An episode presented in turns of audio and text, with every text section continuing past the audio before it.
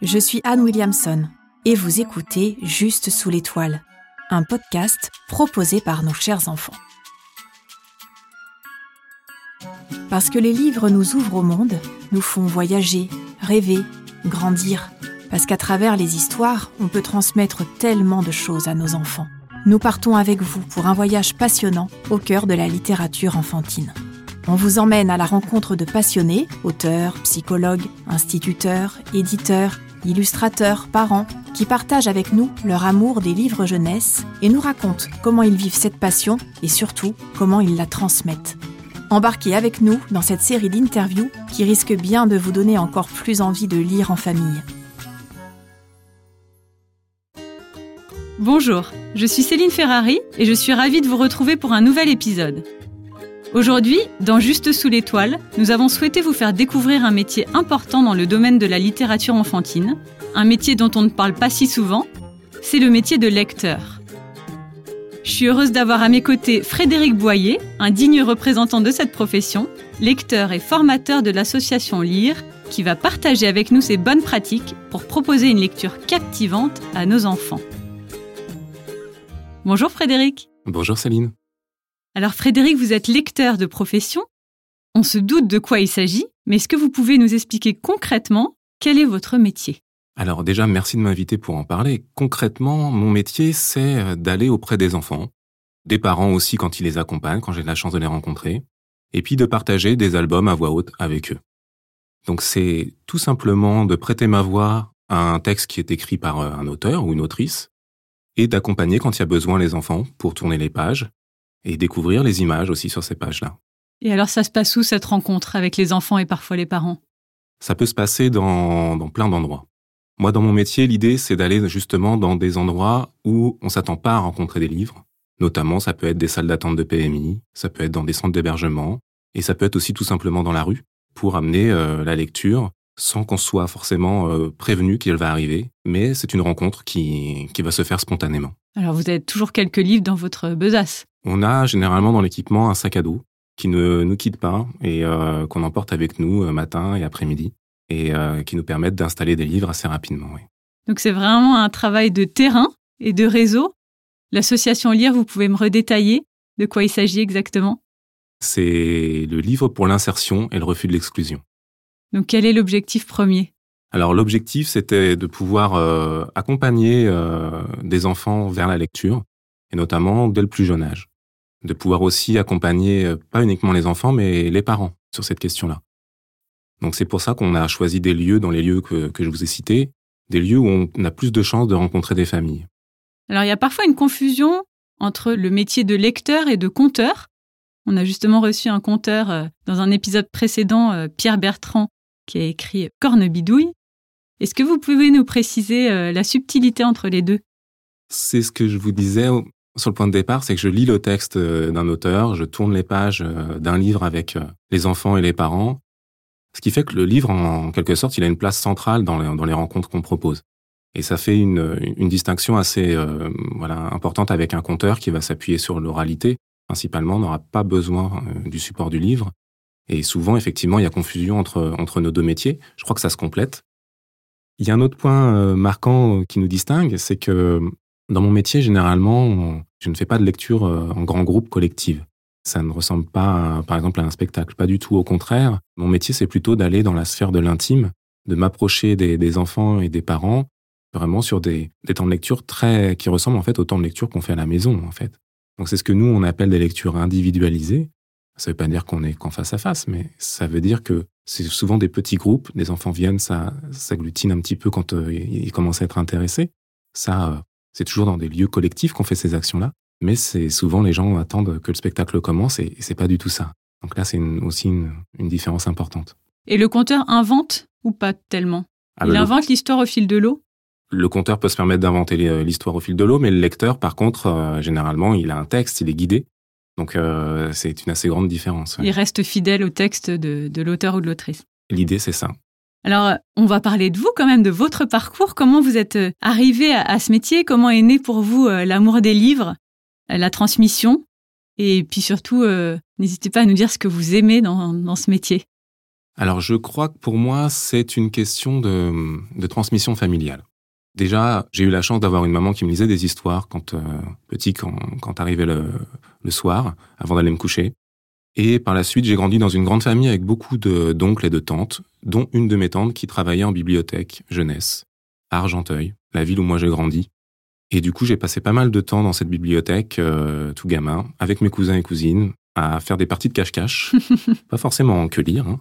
Et, je crois que ça, ça a vraiment nourri mon imaginaire parce qu'à l'intérieur de cette bibliothèque, il y avait tous les ans des expositions sur les sorcières, sur euh, plein de thématiques, sur les contes. Et il y avait même, on pouvait lire le, des livres dans la cabane des trois petits cochons, dans la cabane de briques. Donc pour moi, ça a eu un fort impact en fait dans ma jeunesse. On s'en doute. Et alors, euh, comment on passe de, de parties de cache-cache et de jeux auprès des livres à lecteur finalement En fait, euh, je me suis, bah, bien évidemment, euh, éloigné un petit peu des, des livres quand j'ai grandi. À l'adolescence, notamment, j'ai eu d'autres centres d'intérêt, comme beaucoup. Mais arrivé à 21 ans, après mes, mes études de lettres et langues, je suis revenu vers cette bibliothèque avec l'idée de, de pouvoir me rendre utile parce qu'ils avaient besoin de médiateurs du livre à l'époque. Et donc je suis devenu médiateur du livre dans cette bibliothèque où moi j'ai grandi voilà, par la suite. Je veux bien qu'on s'attache au contexte dans lequel le métier de lecteur a, vu le jour. Quand est-ce que c'est arrivé et dans quelle euh, dynamique sociale ça s'inscrit aussi? Des personnes qui racontent des livres, il y en a depuis euh, un moment. Mais on peut noter quand même les actions d'ATD Carmont dans les années 68 déjà, avec des, euh, des, bibliothèques de rue qui ont un petit peu ouvert la voie sur ces questions de la, de la lecture à voix haute et en direction des publics qui peuvent être aussi éloignés du livre, par exemple. Et puis par la suite, il y a eu aussi un, un colloque assez important. En 79, c'est pas si vieux que ça, parce que c'est mon année de naissance, donc j'aime à croire que c'est pas si vieux, effectivement. Où euh, ce colloque avait euh, comme titre Les conditions d'apprentissage de la langue écrite. C'était sous le pilotage de l'éducation nationale. Et à la suite de ce, de ce colloque, on a pu constater quand même qu'il y avait de très grandes inégalités avec des enfants qui avaient été euh, sensibilisés dans leur plus jeune âge à la lecture, à la langue du récit, par exemple et d'autres qui n'avaient pas pu euh, avoir cet accompagnement-là. Et on se rendait compte euh, à travers les études que ces écarts s'agrandissaient fortement, arrivaient à 4-5 ans et continuaient de s'agrandir. Donc le souci, c'est que ça posait des, des, des, problématiques au niveau des apprentissages scolaires, bien évidemment, et au niveau de la maîtrise de l'écrit. Malgré l'entrée à l'école, euh, qui bah permet quand même, j'imagine, une, une harmonie. Le constat, c'était du coup qu'en, en 79 que même avant l'entrée à l'école, il se jouait des, des choses. Hmm. Alors attention, au début, les écarts sont pas très très importants. Et puis entre 79 et maintenant, les institutions ont travaillé. Hein, il y a eu plein de choses qui se sont faites, heureusement. Mais euh, c'est ce qui a donné un petit peu euh, le point de départ à cette euh, question de, de, créer ce métier de lecteur et qui a donné la, naissance en 82 à l'association Accès, les actions culturelles contre les exclusions et les ségrégations, et qui a un peu posé les jalons de ce qu'allait être le métier de lecteur professionnel, c'est-à-dire un métier qui soit salarié. Parce que souvent, moi, on me demande si je suis bénévole. Et on mmh. pense euh, d'emblée que je suis bénévole. Mais la distinction, c'est que ça a permis de créer des, véritables métiers salariés de lecteurs formés dans, dans ce domaine. Ça consiste en quoi d'ailleurs la formation du lecteur? Alors ça peut être très différent. Je pense qu'il y, y, a plein de profils de lecteurs, puisque ce n'est pas une fiche métier qu'on va trouver par exemple euh, à Pôle Emploi. Pas du tout. Je crois qu'il faut avoir une, euh, en tout cas chez nous, des connaissances à la fois en littérature jeunesse que moi j'avais pu euh, acquérir en, bibliothèque, en apprenant le métier de, en bibliothèque, et aussi des connaissances sur le développement de l'enfant. Voilà. Et l'idée, c'est d'essayer de combiner ces deux connaissances-là pour euh, proposer des lectures qui puissent s'ajuster à des, à des jeunes enfants entre 0 et 6, et nous particulièrement entre 0 et 3 ans. Et aujourd'hui, vous êtes vous-même formateur? Tout à fait. Et c'est ça qui m'intéresse aussi parce que j'ai envie d'avoir un condensé de vos super astuces et tips. Alors, on ne pourra pas tout résumer, mais l'idée, c'est vraiment de, servir aussi aux parents qui nous écoutent aujourd'hui, de savoir quels sont les bons conseils pour avoir une lecture captivante, ou en tout cas réussie, si on peut le dire, auprès de nos enfants. Et avant de vous entendre là-dessus, est-ce que je peux avoir votre regard sur qu'est-ce qu'une lecture captivante? C'est quoi, pour vous, une lecture réussie? Une lecture captivante euh, ou réussie, pour moi, c'est souvent quand, euh, lors de la lecture, on a avec l'enfant une relation intéressante, c'est-à-dire qu'il a été acteur de la lecture.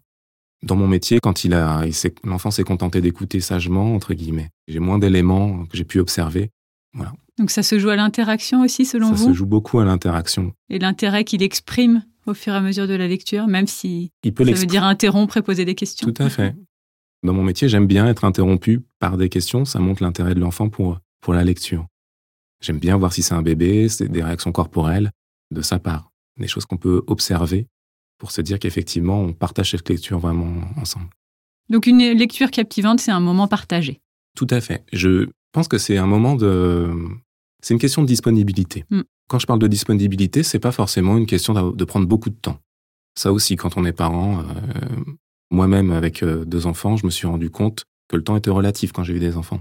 Et que euh, proposer un temps d'histoire, ça, finalement, même cinq minutes dans la journée, fallait, euh, fallait réussir à le caser. Hmm.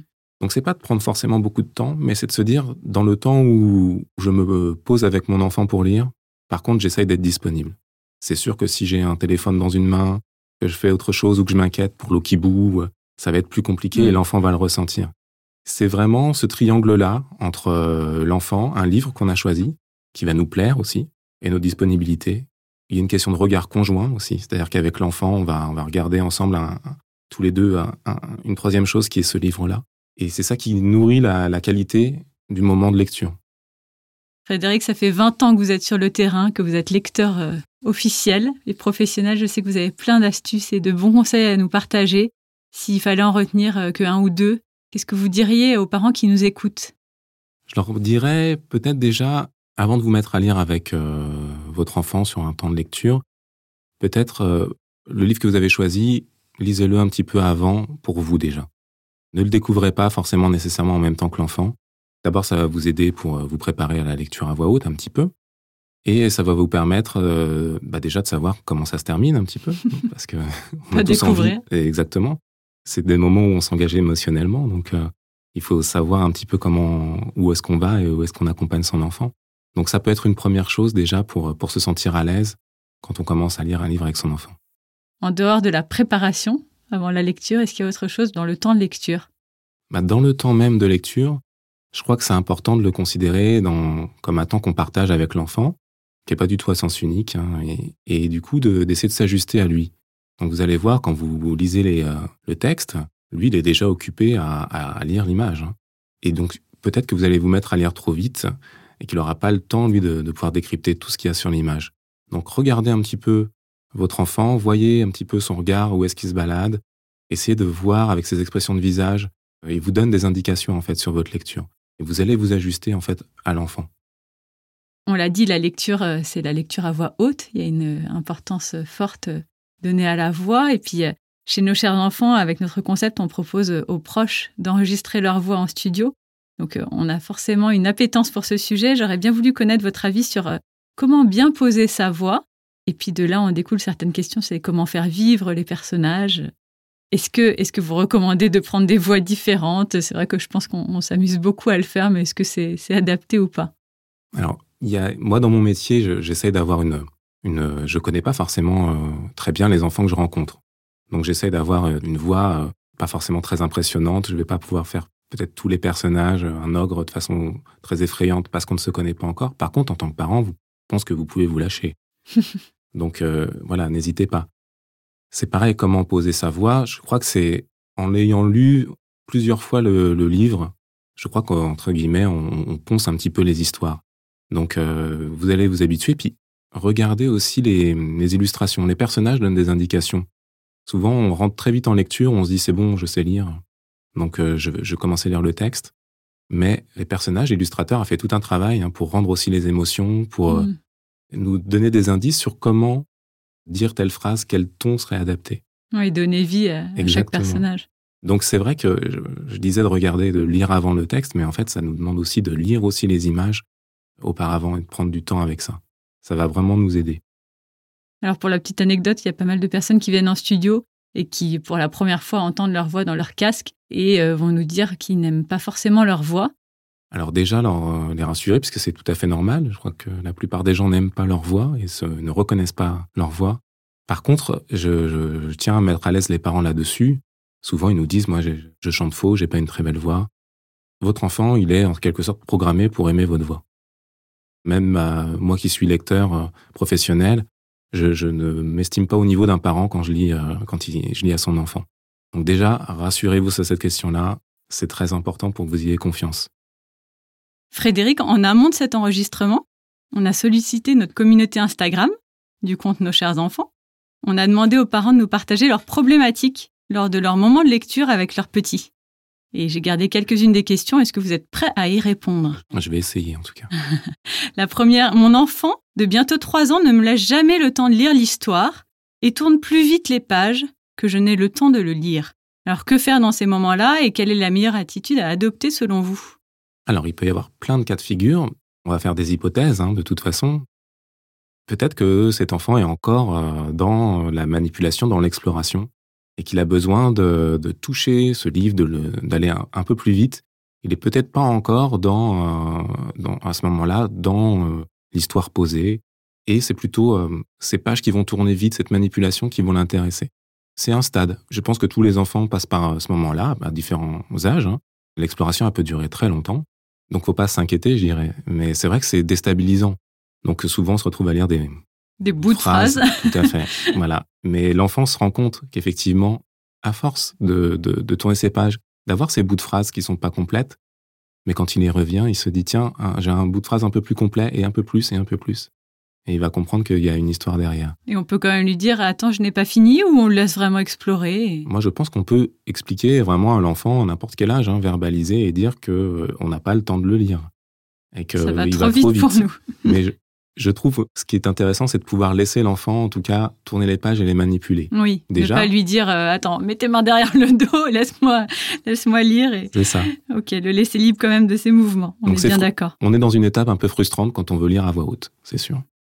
Une autre question, c'est mon enfant se lève et joue pendant le temps de lecture. Il se désintéresse. En tout cas, c'est une supposition. Que faire? Euh, C'est pareil, ça arrive assez souvent hein, chez les parents. Parfois, quand euh, avec des jeunes enfants quand euh, ils viennent d'acquérir la motricité, par exemple. Il faut imaginer que pendant un long moment dans notre vie, au démarrage, on, a été captifs. D'ailleurs, les bébés sont des super lecteurs parce que parce qu'ils bougent pas. Parce qu'ils bougent pas. Hein. Donc c'est pour ça qu'on encourage les parents à dire euh, lisez vraiment votre bébé, vous allez voir. Euh, voilà, déjà à cette époque-là, il bouge pas. Après, c'est normal qu'il ait envie de se déplacer. Et effectivement, est-ce qu'il est vraiment désintéressé par l'histoire? Il y a des enfants qui ont besoin de se déplacer même pour vivre des histoires. On sait que euh, rentrer dans un récit, dans une histoire, c'est mettre en jeu nos émotions. À la fois quand on, est parent lecteur, mais pour l'enfant aussi, beaucoup. Du coup, ça s'exprime par le corps. Il y a des enfants qui vont se rapprocher de la personne qui lit, qui vont avoir envie de se blottir, et il y en a d'autres qui vont avoir besoin de prendre de la distance. Ça peut être ça. Il peut y avoir des écoutes à distance aussi. Ça me fait penser à un échange qu'on avait eu avec Laurine, justement, qui est une, une professeure des écoles, qui justement nous parlait du fait que certains enfants partait un peu loin dans la pièce, surtout dans les lectures groupées, mais que ça n'empêchait pas que, que ça rentrait quand même quelque part. Et puis on, peut observer euh, ce qu'il va faire cet enfant, parce que là on n'a pas toute l'histoire, mais il y a des enfants qui, vous lisez une histoire euh, sur la souris, vous faites une comptine sur la souris verte, vous avez un livre d'histoire là-dessus, peut-être qu'il va se lever, mais spontanément aller chercher une peluche qui va lui faire penser à la souris verte. Il y a des âges aussi où on a besoin tout de suite de montrer euh, qu'on a compris quelque chose, d'être en déplacement revenir. Et puis du coup, voilà, on n'est pas captif. Mais on peut quand même avoir des oreilles qui traînent. Une autre question. Mon enfant veut toujours lire le même livre. Alors ça, moi, ça me parle hein, en tant que maman parce que j'ai ce sujet chez moi. Dois-je l'inciter à changer? Je n'en peux plus de pyjamasque, le livre qui n'est pas quali et que je dois faire tous les soirs. Qu'est-ce qu'on fait? Si l'enfant demande, euh, demande euh, à chaque fois la même histoire, c'est vrai qu'on peut se dire qu'il y a quelque chose qui l'intéresse. Donc soit peut-être qu'il y a un plaisir qu'il va retrouver. Peut-être c'est le, plaisir de la première fois euh, quand il a découvert cette histoire avec, avec vous, par exemple. Le pyjamax la première fois. Ça peut être de retrouver, de retomber sur une image ou sur un mot hein, qui peut faire plaisir. Donc y a, on sait qu'on a cette idée de, voilà, de répétition qui rassure aussi. Mm. Il y a aussi une autre hypothèse qui est que peut-être que dans cet ouvrage, dans un ouvrage qu'on répète sans arrêt, il y a peut-être aussi quelque chose que l'enfant n'a pas tout à fait compris mais euh, dans le sens où il sait très bien qu'il y a quelque chose en plus. Peut-être qu'il n'a pas saisi tout le sens de l'histoire ou tout le sens d'une illustration, et donc il a envie d'y revenir. Voilà, moi ça me fait ça sur des films. Voilà, je regarde des films de David Lynch, j'adore parce que j'ai envie d'y revenir. Je comprends pas tout, par hmm. exemple, parfois. Je sens qu'il y a des choses qui m'échappent. Voilà. Et donc ça peut durer un moment. On se rassure, généralement, ça, ça peut s'arrêter. Et on peut essayer de dériver vers d'autres propositions aussi. On peut en parler. Hmm. Mes deux enfants ont trois ans d'écart. Dois-je leur lire chacun un livre différent le soir ou une lecture en commun? Comment choisir une lecture adaptée aux deux? C'est vrai que parfois on a envie d'un moment partagé et que la lecture euh, avec le parent et deux ou trois enfants autour est très sympa, mais ça peut vite virer à, des attentes et des envies différentes et ça dégénère. Hmm. Nous, on est pour la, paix des ménages. Donc, euh, ce, qui peut, ce qui peut se faire, en fait, ça dépend vraiment des, enfants, mais euh, vous pouvez effectivement, je dirais que le plus simple, si vous avez un petit peu de temps, c'est que chaque enfant comprenne qu'il a, à travers le temps de lecture, son moment privilégié. C'est ce que nous, on fait quand on fait des lectures individualisées. C'est-à-dire que l'enfant, le premier enfant choisit, et du coup, c'est, cette lecture lui est adressée. L'autre enfant, un peu plus grand ou plus petit, peut bien évidemment en profiter, mais voilà, il sait qu'on va s'ajuster au rythme. Un enfant plus petit va peut-être mettre plus de temps à tourner la page. Bien sûr, ça agace le plus grand, qui voudrait peut-être aller plus vite. Mais s'il sait que lui va avoir son moment privilégié par la suite, c'est déjà plus facile à accepter. Donc chacun son livre? Chacun on enchaîne? Ou alors, si vous n'avez pas le temps, le choix du livre peut jouer aussi, parce que souvent on pense que pour un enfant plus grand, plus petit, les grands enfants s'intéressent aux livres des plus petits, et des très petits peuvent s'intéresser aussi aux livres des plus grands. Il y a des livres qui font le pont entre euh, euh, des enfants qui ont trois ans d'écart. Ça, c'est tout à fait possible.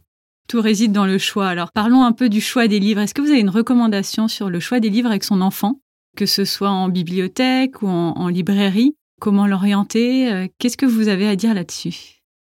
Alors déjà, de, quand vous essayez d'acheter un livre, ne vous fiez pas forcément à ce qui est écrit sur la couverture si vous avez une, une question, euh, une recommandation d'âge. Parfois, vous avez à partir de, de 36 mois. C'est souvent c'est des questions plutôt de, de, normes de sécurité européennes et pas du tout de questions de contenu. Donc c'est un premier piège. Et puis en fait, personne, aucun éditeur peut vous dire vraiment euh, à partir de quel âge. Vous allez le savoir avec votre enfant. Est-ce qu'il est déjà grand lecteur ou pas? Vous allez ouvrir le livre et vous allez vous rendre compte un petit peu et tenter l'aventure. Alors pour les choisir, je vous conseille d'éviter euh, de passer par, euh, par Internet uniquement et de lire des résumés. De se rendre avec son enfant en, lieu de Tout à fait. bibliothèque, de librairie. Vous pouvez vous rendre dans les librairies, vous pouvez vous rendre dans les bibliothèques, justement pour pouvoir aussi demander euh, bah, des conseils, hein, tout simplement. Vous rendre compte aussi du livre, de la matérialité, parce que l'objet est important. Ça compte aussi sa forme, le papier. Tout ça, les enfants, ils sont sensibles. Et puis, ça permet de voir un peu comment les enfants, eux, euh, vers quoi ils vont se diriger dans, mm. cette librairie ou dans cette bibliothèque. Ils vont vous faire un petit peu euh, valoir, eux, leur choix. Leur petit marché. C'est ça. Donc, c'est toujours, parfois, c'est des négociations, bien évidemment. Mais euh, c'est comme ça qu'ils deviennent lecteurs aussi. Frédéric, je vous propose une courte pause pour entendre Clara Roquia, qui est présente sur Instagram, maman de trois enfants et qui partage des bribes de sa vie de famille. Clara, quel est ton coup de cœur ultime en littérature enfantine? Alors mon coup de cœur ultime, ça s'appelle Le Bain de Berck. C'est un livre de Julien Bézia qui est sorti en 2016. Alors c'est doublement mon coup de cœur puisque j'ai ma grande fille qui a 8 ans euh, qui l'a lu quand elle était petite et aujourd'hui mes jumeaux qui ont actuellement 3 ans le lisent également avec moi. Donc c'est un livre qui euh, est transmis euh, dans la famille, on va dire. J'aime beaucoup euh, déjà les illustrations, je suis assez sensible, c'est vrai en littérature jeunesse, aux beaux dessins. C'est presque un peu crayonné, je trouve ça euh, très coloré, très joli, donc ça j'aime la douceur déjà du livre. Et ce qui me plaît le plus dans ce livre-là, c'est l'humour. Je trouve qu'il n'y a rien de mieux qu'un livre avec de l'humour pour finir une journée euh, et faire ce petit temps de lecture avec mes enfants. C'est un livre où je pense que tous les enfants qui le lisent ont un fou rire à la fin, et les parents également. Donc je ne spoile pas la fin euh, de ce livre. C'est un livre euh, voilà qui parle d'un doudou, donc déjà euh, je, pense que les enfants peuvent s'identifier à ce petit doudou et c'est un doudou qui va prendre un bain avec ses amis les jouets de bain et en fait il leur arrive une aventure incroyable.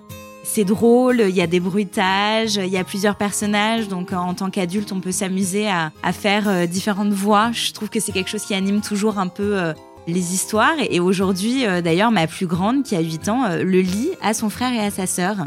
Donc il est un peu abîmé, mais il est encore plus beau comme ça, puisqu'il passe d'enfant en enfant à la maison. Merci beaucoup Clara. Nous aussi, on aime beaucoup chez nos chers enfants les livres qui se transmettent, donc on vous comprend bien. On est de retour avec Frédéric, notre lecteur professionnel. J'en profite, euh, comme je vous ai en face de moi, c'est pas tous les jours que j'ai un lecteur. Est-ce que vous pouvez me partager, vous, votre coup de cœur récent? Alors en coup de cœur, moi j'ai Poco et le tambour de Matthew Forsyth chez Little Urban. C'est l'histoire d'une petite grenouille en fait qui reçoit comme cadeau de ses parents un tambour.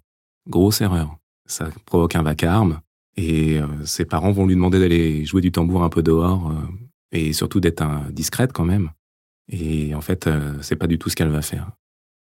Ce que j'ai beaucoup aimé, c'est que du coup, le personnage principal est une fille, ce qui est encore trop rare dans, dans, dans la littérature pour enfants. Et puis finalement, en désobéissant, c'est là qu'elle va se révéler. Ça donne envie. C'est l'histoire de la littérature jeunesse aussi, un peu de désobéissance. Avant de se quitter, Frédéric, je partage avec vous quelques questions d'un garçon un peu curieux qui a envie de tout connaître sur vos goûts en matière de littérature enfantine. Est-ce que vous êtes prêt à répondre à ces questions curieuses? Avec plaisir. C'est quoi votre livre préféré? Ah, Mon livre préféré, je crois que c'est Quatre petits coins de rien du tout, de Jérôme Rullier chez Bill Bocquet. Une histoire qui peut faire penser à Petit Bleu et Petit Bleu et Petit Jaune, qui part d'un principe très simple. Un carré joue avec ses amis, ils sont tous ronds. Et quand il est temps de rentrer dans la grande maison, il n'arrive pas à passer par la porte ronde, parce que lui est carré. Comment va-t-il faire? Est-ce qu'il faut s'ajuster à lui? Est-ce que c'est lui qui doit s'ajuster? C'est une histoire qui m'a beaucoup marqué. Quel est le livre qui vous fait rire? Ah, Le livre qui me fait rire, euh, écoute, moi c'est Le bain de Burke, de Julien Bézia à l'école des loisirs. Parce que c'est un récit raconté par un doudou, c'est assez original. Et il a une hygiène assez douteuse. Donc c'est un humour un peu régressif, mais j'assume. Ça me fait rigoler. Et j'aimerais bien savoir le livre que vous trouvez touchant. Un livre qui me touche, écoute, c'est L'ours et le chat sauvage euh, de Kazumi Yumoto et Komako Sakai à l'école des loisirs. C'est une histoire qui sait prendre son temps pour euh, raconter la difficulté de guérir après une blessure, comme la, perte d'un ami par exemple, avec des illustrations qui sont en noir et blanc, Komako Sakai, très très justes et très élégantes. Et comment vous faites pour choisir un livre? Eh ben, je pense aux enfants déjà, en me demandant est-ce que ça va leur plaire cette histoire. Donc j'ai en tête plein plein plein d'enfants, et c'est comme ça que je fais mon choix. Je me dis à un moment donné, bah tiens, ça je, vois, ça me fait penser à tel enfant, je pense que ça lui plairait. Et je fais mon choix comme ça. Quel est le livre que vous aimez le plus lire aux enfants ah, Je crois que pour moi c'est Marcel le Rêveur d'Anthony Brown, chez Kaleidoscope, particulièrement pour la richesse des images qui y a à l'intérieur, toutes les références culturelles qui sont vraiment adressées à l'enfant. Merci beaucoup un grand merci Frédéric d'avoir répondu à mes questions et à celles de cet enfant curieux. Merci Céline et surtout les parents, amusez-vous en lecture, c'est important. Le maître mot, c'est clair. Personnellement, j'ai bien pris note de tous vos conseils pour captiver nos petits dans les temps de lecture partagés. Je vous souhaite une très bonne suite dans votre carrière, sur le terrain comme on le disait. Et vous, chères auditrices et auditeurs, j'espère que vous avez passé un bon moment à nos côtés, que vous penserez à nous dès ce soir lors de votre rituel de lecture en famille. À très bientôt! Merci d'avoir écouté Juste sous l'étoile. Pour nous aider à grandir, et si vous avez aimé cet épisode, partagez-le et faites briller les étoiles sur l'application Apple Podcast. Ce podcast a été imaginé par nos chers enfants et produit et réalisé par Men at.